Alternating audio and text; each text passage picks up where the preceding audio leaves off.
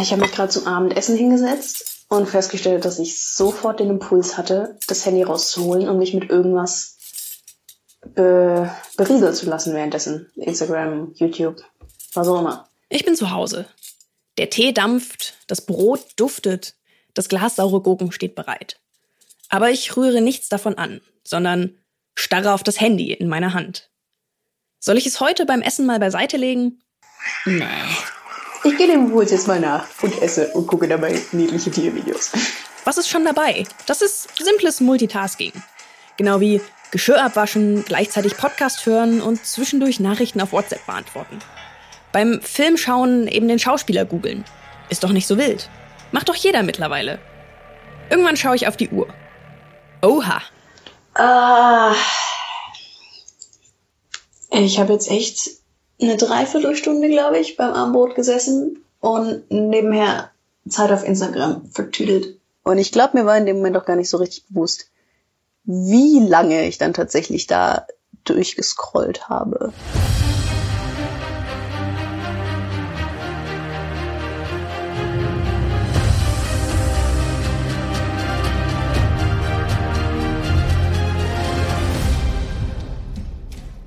Moin, hier ist Terra X, der Podcast mit Thora Schubert. Ich gehöre zu den 63 Millionen Deutschen, die ein Smartphone besitzen. Die damit aufstehen, chatten, sich informieren, zahlen, streamen, YouTuben, fotografieren, navigieren und telefonieren. Aber zu welchem Preis? In der heutigen Folge wollen wir wissen, was Smartphones mit unseren Gehirnen anstellen. Um das herauszufinden, werden wir die Geschichte von Christine erzählen. Sie hat Antworten gesucht und gefunden.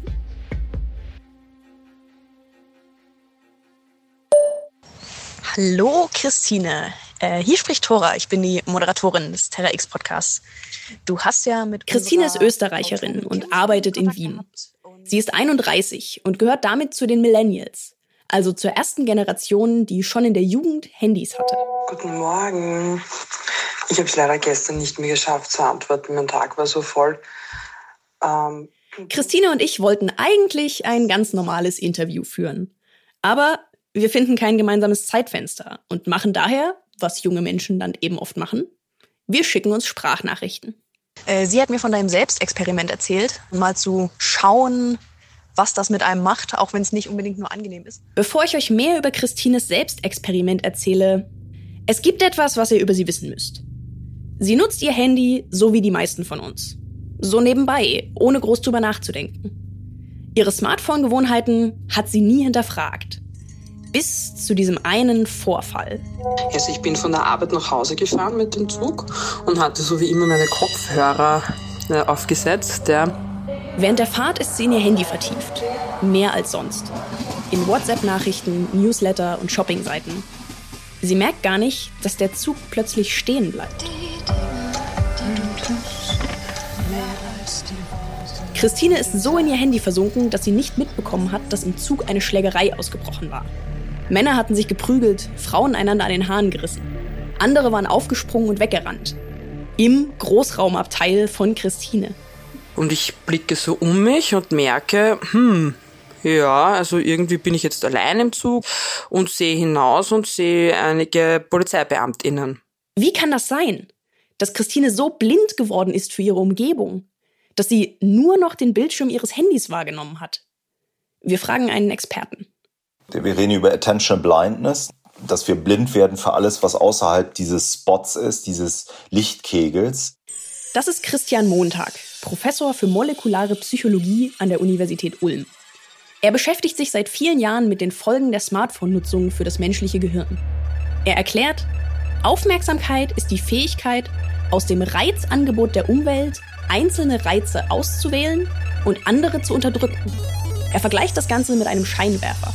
Also wir stellen uns mal eine sehr dunkle Bühne vor und dann äh, im Theater arbeitet man gerne mit Licht, um eben unsere Aufmerksamkeit auf einen bestimmten Bereich zu lenken. Der Rest der Bühne ist dunkel und unsere Aufmerksamkeit gleicht dann hier diesem Spot, diesem Lichtkegel, also dass wir außerhalb des Scheinwerfers aber dann nur noch wenig bis gar nichts wahrnehmen.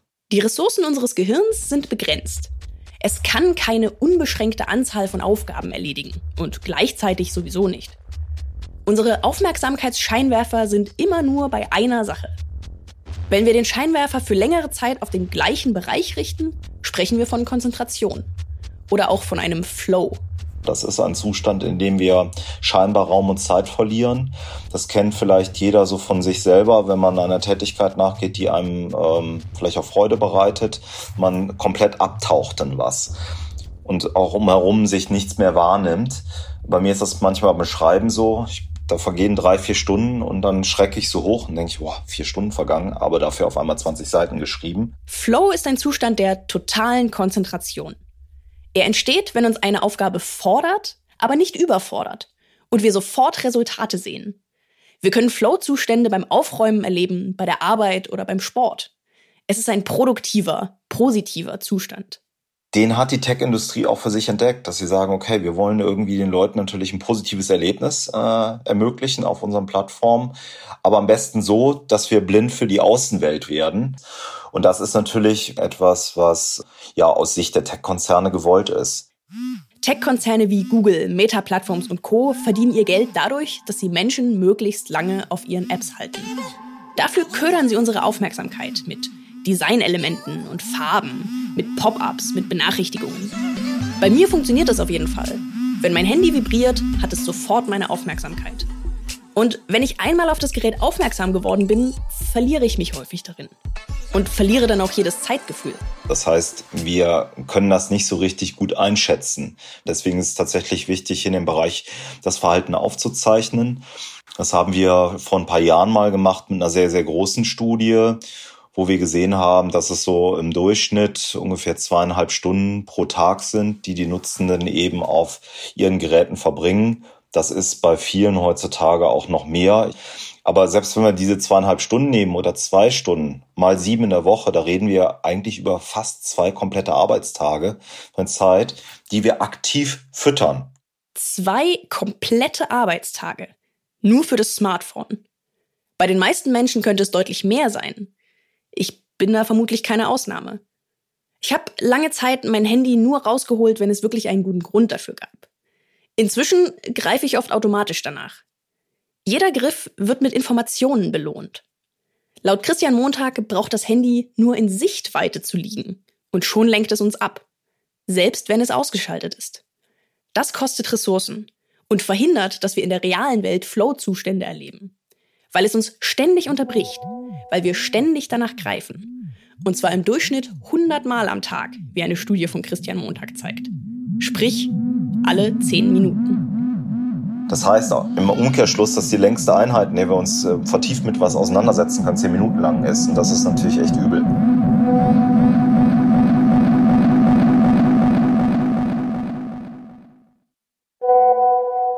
Zurück zu Christine.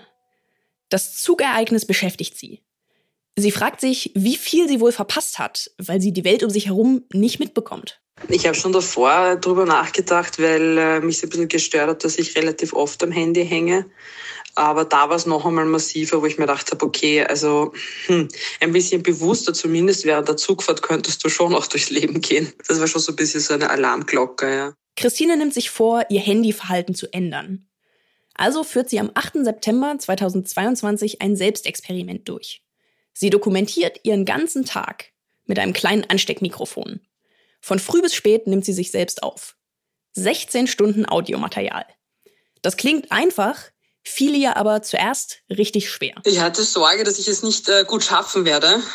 Es kostet viel Überwindung, ähm, da dieses Mikro ins Privatleben mitzunehmen. Aber jetzt äh, steig mal über deine Comfortzone und überwinde dich. Eine kleine Klarstellung an dieser Stelle. Christines Experiment hat letzten Herbst stattgefunden. Wir haben sie damals also nicht begleitet. Aber Christine hat uns ihr gesamtes Audiomaterial zur Verfügung gestellt und alles ganz genau beschrieben. Es fühlt sich so an, als wären wir am 8. September den ganzen Tag bei ihr gewesen. Und Davon werde ich euch jetzt erzählen. Christines Morgen beginnt um 7 Uhr mit einem Griff nach dem Smartphone. Ja, da kann man noch ein bisschen schlafen. Am Tag ihres Selbstexperiments macht Christine alles wie sonst auch. Nur, dass eben ein Ansteckmikro an ihrem T-Shirt hängt. Stehen wir mal auf. In der Küche macht sie keine fünf Schritte. Da greift sie wieder nach dem Gerät und öffnet WhatsApp. Noch niemand geantwortet? Na dann mache ich mir mal einen Kaffee. Und so setzt sich der Morgen fort. Beim Kaffeekochen verbindet Christine ihr Handy mit den Lautsprechern, scrollt durch Newsfeeds, den Wetterbericht und den Zugfahrplan. Selbst beim Frühstücken kippt sie immer wieder in den Bildschirm ab. Es ist 7.30 Uhr. Christine greift sich Handy, Kopfhörer und Kaffee und steigt ins Auto, um zum Bahnhof zu fahren. Not a morning person. So down.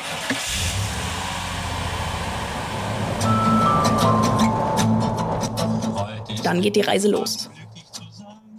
Es gibt Menschen, die scrollen, während sie gehen und stehen. Manche Menschen scrollen sogar beim Fahren.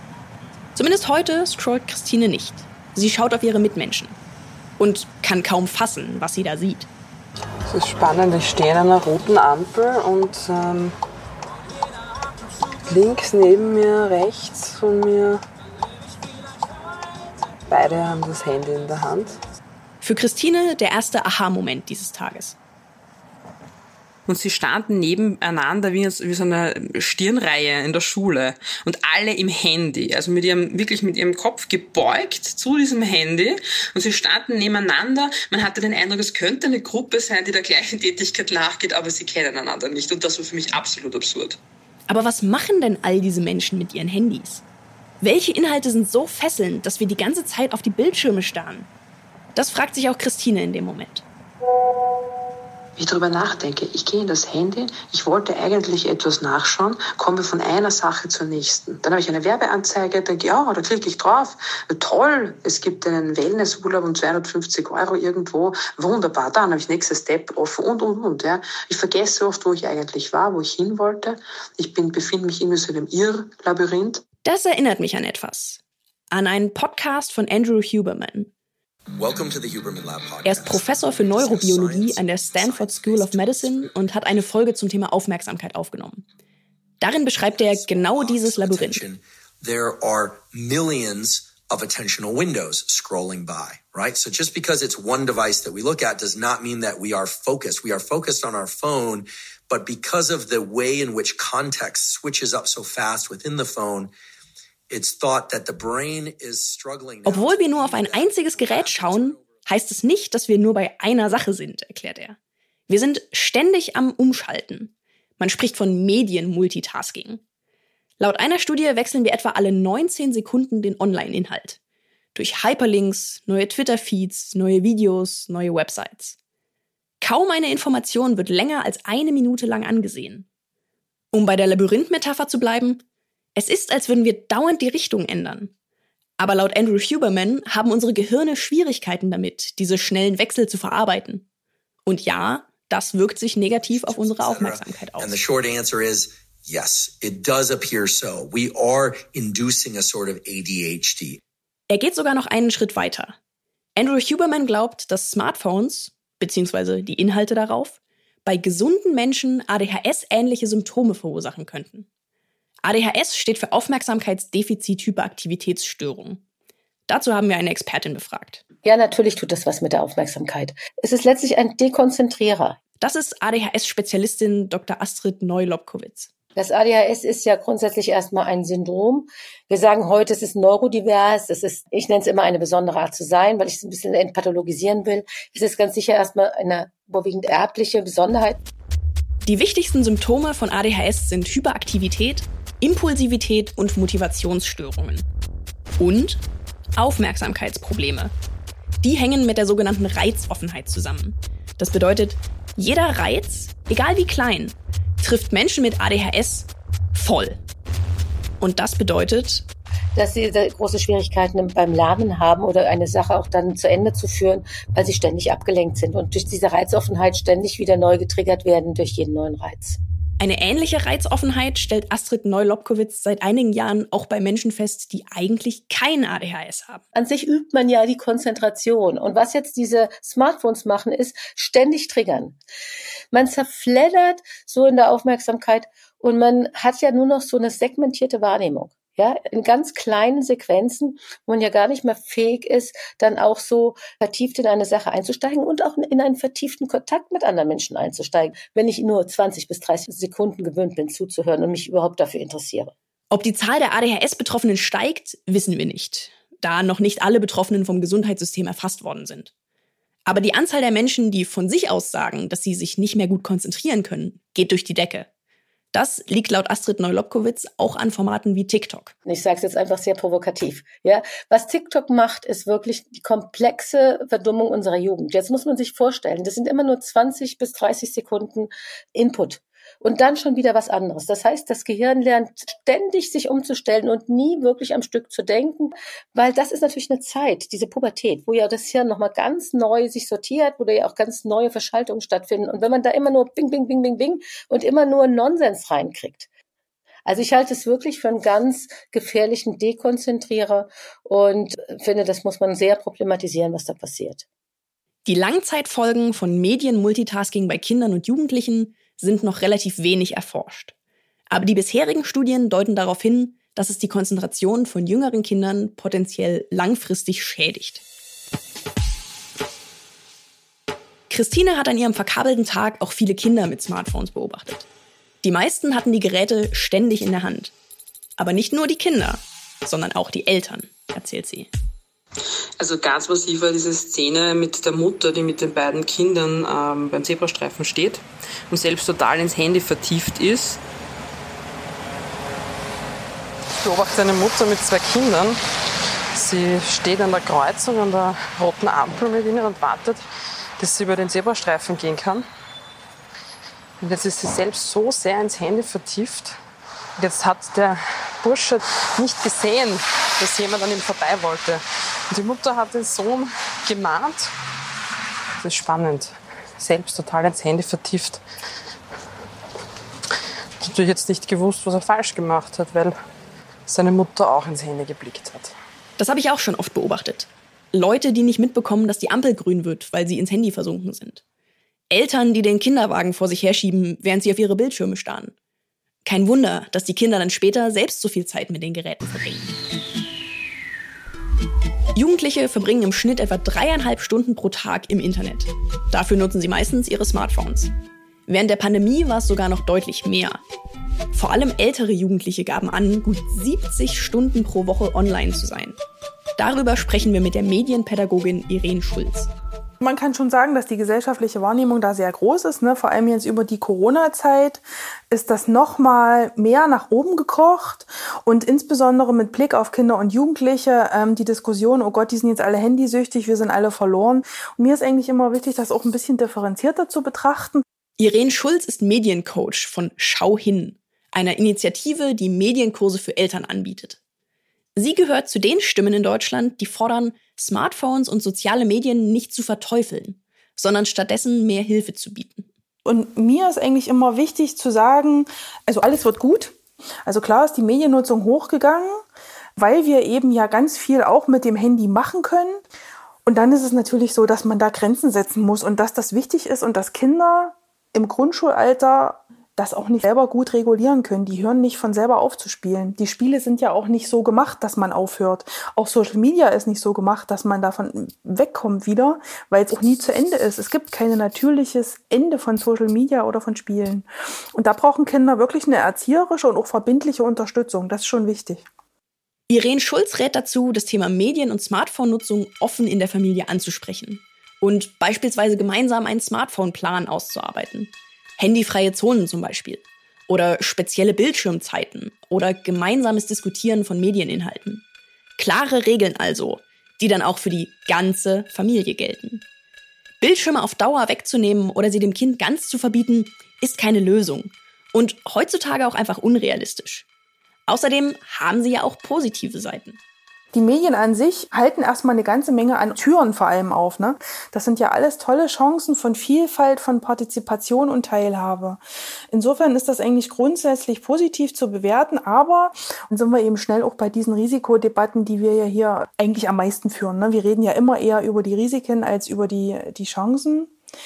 Und Konzentration ist was, auch da kann man sagen, man kann das erstmal ganz wertfrei betrachten. Also die Aufmerksamkeitsspanne verändert sich, weil Texte kürzer sind, weil Videos kürzer sind, weil der Input kürzer sind. Und die Frage ist, wie ist das zu bewerten? Äh, ja, wie ist das zu bewerten? Wie kann man das denn anders bewerten als negativ? Smartphones lenken uns ab, sie rauben uns unsere Konzentration. Kein Wunder, dass manche sagen, dass das Internet uns alle dümmer macht. Eine Aussage, der die Forschung aber deutlich widerspricht. Sie sieht das Smartphone bzw. das Internet als ein transaktives Gedächtnis, als eine Art Werkzeug. Das Internet kann helfen, Informationen auszulagern. Wir müssen keine Details mehr im Kopf haben und werden besser darin, Informationen schnell und präzise abzurufen. Durch einen Klick auf das Smartphone. Das macht uns nicht dumm, sondern ermöglicht uns, größere Zusammenhänge zu erkennen. So könnte Platz im Gehirn frei werden.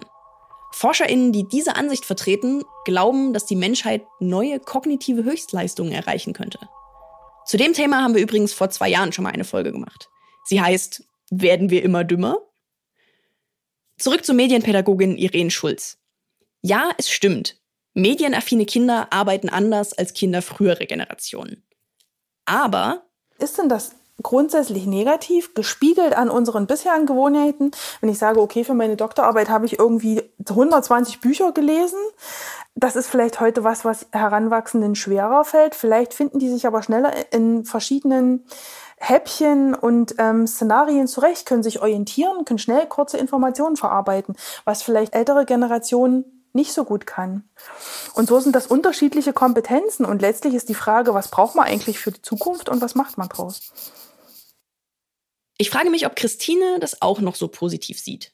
Sie hat ja die Erfahrung gemacht, dass neben ihr eine Schlägerei ausbrach, von der sie nichts mitbekam, weil sie am Handy hing. Ihre Einschätzung überrascht mich daher. Ich sehe es schon als großen Vorteil und ich würde es nicht missen wollen. Also, muss ich ehrlich sagen.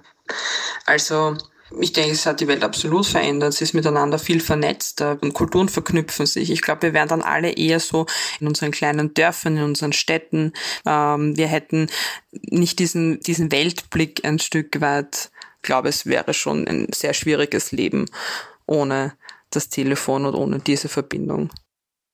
Das hat vielleicht auch mit ihrer Arbeit zu tun, bei der sie auf das Telefon angewiesen ist. Gehen wir zurück zum 8. September 2022, dem Tag, an dem sich Christine verkabelt hat, um ihre Mediengewohnheiten aufzuzeichnen. Mittlerweile ist es 9.15 Uhr. Christine ist in ihrem Büro angekommen. Sie setzt sich vor ihren Computer, streift sich ein Headset über und verbindet sich mit der Hotline. Rat auf Draht, hallo? Christine ist Sozialpädagogin und arbeitet bei Rat auf Draht, der österreichischen Notrufnummer für mhm. Kinder und Jugendliche. Worum geht es denn? Was möchtest du denn besprechen? Sie telefoniert und chattet mit jungen Leuten über ihre Sorgen, Ängste, Probleme, über Fragen zu Gewalt, Suchtverhalten, Liebeskummer und Sexualität. Auch das Smartphone und das Internet sind dabei ein großes Thema. Viele Kinder fürchten, süchtig zu sein, halten den sozialen Druck nicht aus oder empfinden das Handy als Konkurrenz bei der Suche nach Aufmerksamkeit. Und es melden sich auch Kinder und Jugendliche, die sagen, was soll ich machen? Meine Mama hängt den ganzen Tag am Handy. Und das ist total schwierig. Ich mag mit ihr reden und sie tut nebenbei spielen. Sag ich, naja, hast du es der Mama gesagt, dass dich das stört? Ja, ja habe ich. Dann hat die Mama gesagt, ich bin erwachsen, ich kann machen, was ich will. Aber selber verbieten tut sie es mir. Und da, das ist das Problem. Also, wo, wo ich da darauf aufmerksam machen möchte, ist es, man muss jetzt selber nicht das absolut redliche Leben vorleben, wir sind Menschen. Aber es ist wichtig, in die Selbstreflexion zu gehen und wirklich sich anzuschauen und da auch nochmal die Tipps, die ich den Kindern und Jugendlichen mitgebe, an sich selber mal zu verwenden. Hier werde ich stutzig. Hält sie sich denn selbst an die Ratschläge, die sie den Kindern und Jugendlichen gibt? Legt sie selbst das Handy weg, wenn sie sich mit Freunden trifft? An ihrem verkabelten Tag hat sie sich genau diese Frage stellen müssen. Denn hier kommt ihre Freundin Anne ins Spiel. Wir kennen einander jetzt schon, naja, 13 Jahre und wir haben über so etwas noch nie gesprochen. Mit so etwas meint Christine den Einfluss, den ihre Smartphones mittlerweile auf ihre Freundschaft haben. Nicht nur, dass sie kaum mehr miteinander telefonieren und einander stattdessen nur noch Sprachnachrichten schicken. Sie verbringen jetzt auch viel Zeit mit den Geräten, selbst wenn sie nebeneinander sitzen. An eine Situation erinnert sich Christine besonders gut. Naja, also ähm, eine Woche zuvor war ich bei Ihnen äh, zum Frühstück und wir haben da gemeinsam Zeit verbracht und irgendwann einmal äh, saßen dann nur mehr Sie und ich äh, auf der Terrasse und haben Kaffee getrunken und parallel nebenbei im Handy etwas recherchiert. Nach langer Zeit gemeinsamen Schweigens und Handyscrollens sei der Ehemann ihrer Freundin dazugestoßen. Und hat gelacht. Hat gesagt, also ein bisschen was recherchiert ist gut. Ja, ich kam da runter vom ersten Stock, habe ich gesehen, habe mir gedacht, das gibt's doch nicht. Also in seiner Wahrnehmung hat er sich gedacht, was stimmt mit den beiden eigentlich nicht? Offenkundig saßen wir länger da und haben unsere Handys gestarrt. Und zum ersten Mal schleicht sich etwas wie Scham in Christines Stimme. Welche Auswirkungen hat ihr Handynutzungsverhalten tatsächlich auf ihre Beziehungen? Wie viel hat sie verpasst? Welche Momente könnten ihr mit Freunden und Familie entgangen sein, ohne dass es ihr je aufgefallen ist? Weil ich irgendwo abseits der Welt war. Am Ende ihres verkabelten Tages fährt Christine nach der Arbeit zu ihrer Freundin Anne, um mit ihr über das Handy-Thema zu sprechen.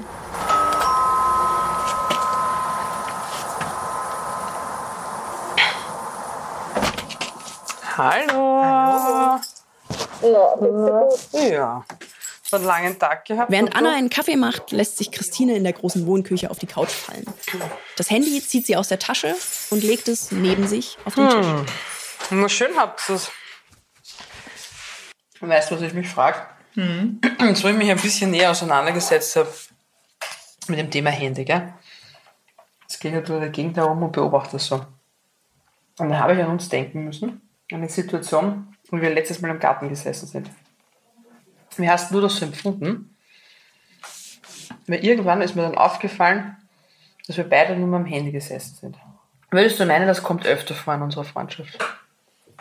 Hm, ich weiß nicht, ob ich das auf unsere Freundschaft reduzieren würde. Ich glaube generell, dass irgendwie, also mir fällt aus, dass ich mein Handy irgendwie schon immer relativ nah bei mir habe. Obwohl ich mir eigentlich vorgenommen habe, so so Momenten wie gemeinsames Essen oder so, es irgendwie bewusst wegzulegen. Aber trotzdem. Anne erzählt dann, dass ihr das schon öfter passiert ist. Und ich kenne das Phänomen auch. Egal ob daheim oder im Restaurant, egal ob mit Familie, Freunden oder Arbeitskollegen. Immer wieder zückt während eines Gesprächs jemand das Handy. Im Englischen gibt es sogar schon ein Wort dafür. Fubbing. Eine Mischung aus Phone und Snubbing. Bedeutet, jemanden mit dem Telefonverhalten vor den Kopf zu stoßen. Dabei ist es in der Regel gar nicht böse gemeint. Aber man muss es erstmal selbst bemerken und dann die richtigen Konsequenzen das daraus Handy wieder wegzulegen. Aber es ist wirklich so ein unbewusster Griff zum Handy, dass man es einfach automatisiert macht. Ja, aber woran glaubst du liegt das? Ich frage mich das jetzt schon öfter. Wieso ist das so? Und warum macht man das dann noch im Gespräch, wenn jemand mhm. anderer da ist? Also ich glaube, es da ja schon gewisse Studien dazu gibt, so im Sinne von Suchtverhalten fürs Gehirn, dass man mhm. irgendwie, weißt du, dass es schon ja, so. Keine Sucht. Das ist, das so, naja, ist ja das alles noch harmlos? Oder sind viele von uns süchtig nach ihrem Smartphone? Kann man danach überhaupt süchtig werden? Wir fragen Dr. Nadine Wolf, Oberärztin der psychiatrischen Klinik am Universitätsklinikum Heidelberg. Manchmal sitzt ein Pärchen am Tisch und beide haben das Smartphone vor sich und beschäftigen sich mit ihrem Smartphone. Und da haben wir gedacht, okay, das möchten wir uns näher angucken. Was passiert da neurobiologisch? Nadine Wolf erforscht seit einigen Jahren die Auswirkungen der exzessiven Smartphone-Nutzung auf das menschliche Gehirn. Sie erklärt, dass Smartphone- oder Internetsucht keine von der WHO anerkannte Diagnose ist. Auch wenn wir dauernd danach greifen, das Gerät immer in der Nähe haben wollen und Stress bekommen, wenn der Akku leer ist. Allein das klingt für mich ehrlich gesagt schon nach einer Art Sucht. Ich denke, das ist natürlich auch schwierig zu beantworten, weil wenn Sie sehen, im täglichen Leben brauchen wir das Smartphone. Viele brauchen das beruflich. Es erledigt für uns auch viele Angelegenheiten. Das heißt, es ist auch im Alltagsleben integriert. Und da muss man natürlich gucken, ist es wirklich eine Sucht? Nur weil wir alle viel an Bildschirmen hängen, heißt das nicht, dass wir alle süchtig sind. Wir sollten Alltagshandlungen nicht pathologisieren, also als etwas Krankhaftes behandeln, warnt Nadine Wolf. Es gibt Menschen, die mit exzessiver Smartphone-Nutzung zu kämpfen haben. Ja. Aber von einer Sucht spricht man nur, wenn bestimmte Kriterien erfüllt sind.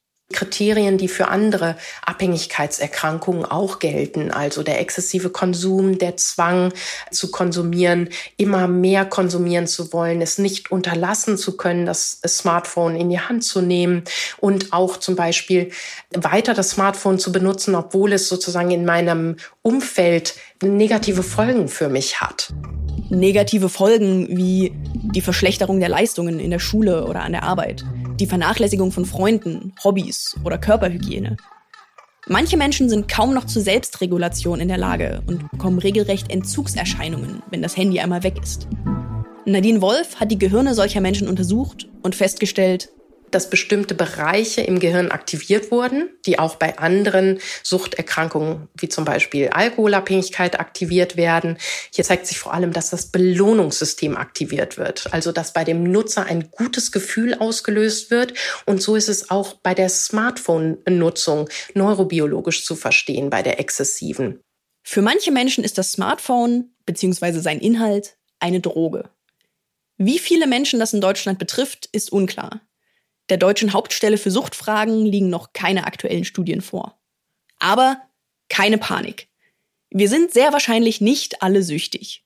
Es gibt noch einen anderen, vielleicht noch wirkmächtigeren Grund, warum wir dauernd am Smartphone hängen. Sozialer Druck. Also die Angst, etwas zu verpassen, was man auch Fear of Missing Out nennt.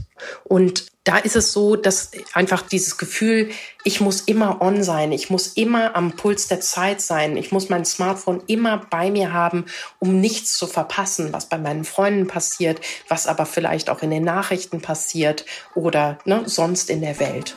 Genau dieses Gefühl kennen auch Christine und Anne. Gerade ich sitze hier und ich, ich habe jetzt total den Impuls gehabt, aufs Handy zu greifen. Gerade. Ja. Oder ich würde jetzt gerne wissen, ich sitze jetzt hier mit dir und ich habe mein Handy neben mir liegen, hätte ich es in der Tasche, wäre es mir wurscht. Ja. Aber Ja, jetzt habe ich es da weg, ja. und dann liegt da drüben. Ja, aber Ja. wenn es hier liegen würde, hätte ich es schon 15 Aber wir hätten das doch schon ein paar Mal in der Hand Ja, gehabt. voll. Christines Handy liegt immer noch neben ihr. Eigentlich hat sie sich bemüht, es nicht in die Hand zu nehmen. Aber jetzt ist es doch passiert. Obwohl sie mitten im Gespräch ist. Den Grund benennt Christine dann auch gleich selbst. Und er ist ein bisschen verzwickt. Ich hätte gerne ein Potpourri an Informationen. Na, das könntest du ja. Du könntest ja bewusst jetzt auf irgendeinen Nachrichtendienst gehen oder so und dir anschauen. Könnte ich. Ich könnte bewusst das Aber Telefon nutzen. Aber ich will überrascht werden. Christine will Eilmeldungen, Angebote und WhatsApp-Nachrichten bekommen. Ohne selbst danach zu suchen. Lieferung quasi frei Haus. Nur fordern die Mitteilungen oft auch unmittelbar eine Reaktion. Und je fleißiger sie reagiert, je schneller sie in Chats und auf E-Mails antwortet, desto mehr kommt zurück. Das wird irgendwann zum Selbstläufer und verursacht Stress. Also, was ist die Lösung? Wie können wir unsere Aufmerksamkeit noch retten? Wir fragen eine Konzentrationstrainerin. Margit Reinhardt hilft ihren KlientInnen dabei, sich besser zu konzentrieren. Und, kleiner Spoiler, sie kann sich kaum mehr retten vor Anfragen. Weil immer mehr Menschen merken, dass die Konzentration nachlässt. Also das merken wir zum Beispiel in Form von Vergesslichkeit, in Form von können nicht mehr richtig zuhören. Es wirkt sich auf die Stimmung aus, dass mehr Gereiztheit da ist, dass es schwieriger ist, sich zu entspannen bis hin zu Schlafproblemen, dass man irgendwie nachts aufwacht und überlegt, äh, habe ich eigentlich diese E-Mail jetzt verschickt oder habe ich sie nicht verschickt? Also es hat wirklich Auswirkungen. Innere Unruhe, Unzufriedenheit, Sorgen, Langeweile durch Unterforderung oder Frust durch Überforderung. Das alles sind Konzentrationskiller, sagt die Expertin. Statt aber das eigentliche Problem zu lösen, betäuben sich viele Menschen gewohnheitsmäßig mit dem Smartphone. Die Expertin rät dazu, den Konsum langsam zu reduzieren und mit alten Gewohnheiten zu brechen. Gewohnheiten sind ja ein ganz wichtiger Stabilisator in unserem Alltag. Also ungefähr die Hälfte dessen, was wir tagtäglich tun, basiert auf Gewohnheiten. Da gehört das Smartphone natürlich mit dazu. Und die sind uns aber nicht bewusst zugänglich. Von daher eben auch zu beobachten, was mache ich eigentlich so den ganzen Tag? Und dann mal eben zu schauen, wie oft am Tag nehme ich das eigentlich in die Hand? Was interessiert mich eigentlich wirklich? Was ist tatsächlich wichtig für mich? Und worauf kann ich vielleicht verzichten? Sie empfiehlt Apps auszumisten und Online-Zeiten zu senken. Die Erreichbarkeit, wenn möglich, auf bestimmte Tagesabschnitte zu reduzieren. Nur zu bestimmten Zeiten E-Mails zu beantworten. Das Handy zunächst in der Nacht, später auch tagsüber auszuschalten oder es bewusst weg, also außer Reichweite zu legen. Dass man das zum Beispiel am Esstisch oder beim Essen das Smartphone nicht mit dabei ist, weil das ist auch so was ganz typisches Essen und nebenher noch irgendwelche Nachrichten durchscrollen. Oder dass man, wenn man mit seinen Kindern spielt, dass das Smartphone nicht da ist, also in einem anderen Zimmer oder eben auch beim Lernen, das ist auch so ein Klassiker, dass das Smartphone da nicht auf den Schreibtisch gehört. Bei Christine und Anna ist es inzwischen 21.30 Uhr. So, so schaut's aus. Du, vielen Dank fürs Essen. Gerne. Für den Kaffee. Die beiden haben eine Stunde lang ihre Handys weggepackt und sich unterhalten. Eine Stunde ohne Ablenkung. Na gut, dann sage ich Tschüss, gell? Tschüss. Baba. Schönen Abend. Auf, warte, ich mach das Licht an. Ja, danke. Ah ja, wunderbar. Na gut. Tschüssi, Baba. Tschüssi, Baba. Danke, ebenso. Auf dem Heimweg zieht Christine für sich ein Resümee aus dem Tag Handy beobachten und fasst direkt gute Vorsätze. Also ich für mich möchte mein Handyverhalten ändern, indem ich ähm, weniger drauf schaue, es bewusst auch zu Hause lasse, wenn ich zum Beispiel rausgehe in die Natur, also ich spazieren gehe oder irgendwelche Tätigkeiten, weiß ich nicht. Ich möchte mir wieder bewusster Treffen mit Personen ausmachen und nicht ähm, jeden Tag schreiben. Um, ich habe meine Apps ausgemistet, weil ich habe ganz viele Apps, die ich eigentlich gar nicht brauche. Ihr ist aber auch klar, dass sie sich nicht völlig von ihrem Smartphone trennen kann. Sie funktioniert über das Smartphone, erzählt sie. Sie will vernetzt sein. Sie will sich berieseln und inspirieren lassen. Aber eben auch ihre Aufmerksamkeit auf das Hier und Jetzt stärken. So wie gerade, als sie sich voll auf das Gespräch mit Anne konzentrieren konnte.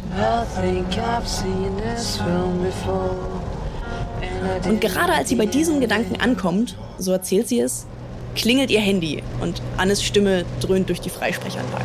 Hallo, wir haben tatsächlich ein Weltereignis verpasst während unseres Gesprächs gerade, in dem wir nicht aufs Handy geschaut haben. Die Queen ist tot. Die Queen ist tot. Das war's für heute. Macht etwas aus dem Rest des Tages oder der Nacht. Alle bisherigen Folgen unseres Podcasts findet ihr in der ZDF Mediathek und auch überall sonst, wo es Podcasts gibt. Dort findet ihr auch die vorhin angesprochene Folge mit dem Titel Werden wir alle dümmer? mit Dirk Steffens und Mai Nguyen Kim. Hört da gern mal rein. Mein Name ist Tora Schubert und ich hoffe, ihr seid auch bei der nächsten Folge wieder mit dabei. Ich bin es jedenfalls. Man hört sich. Dieser Podcast ist eine Produktion von Kugel und Niere im Auftrag des ZDF.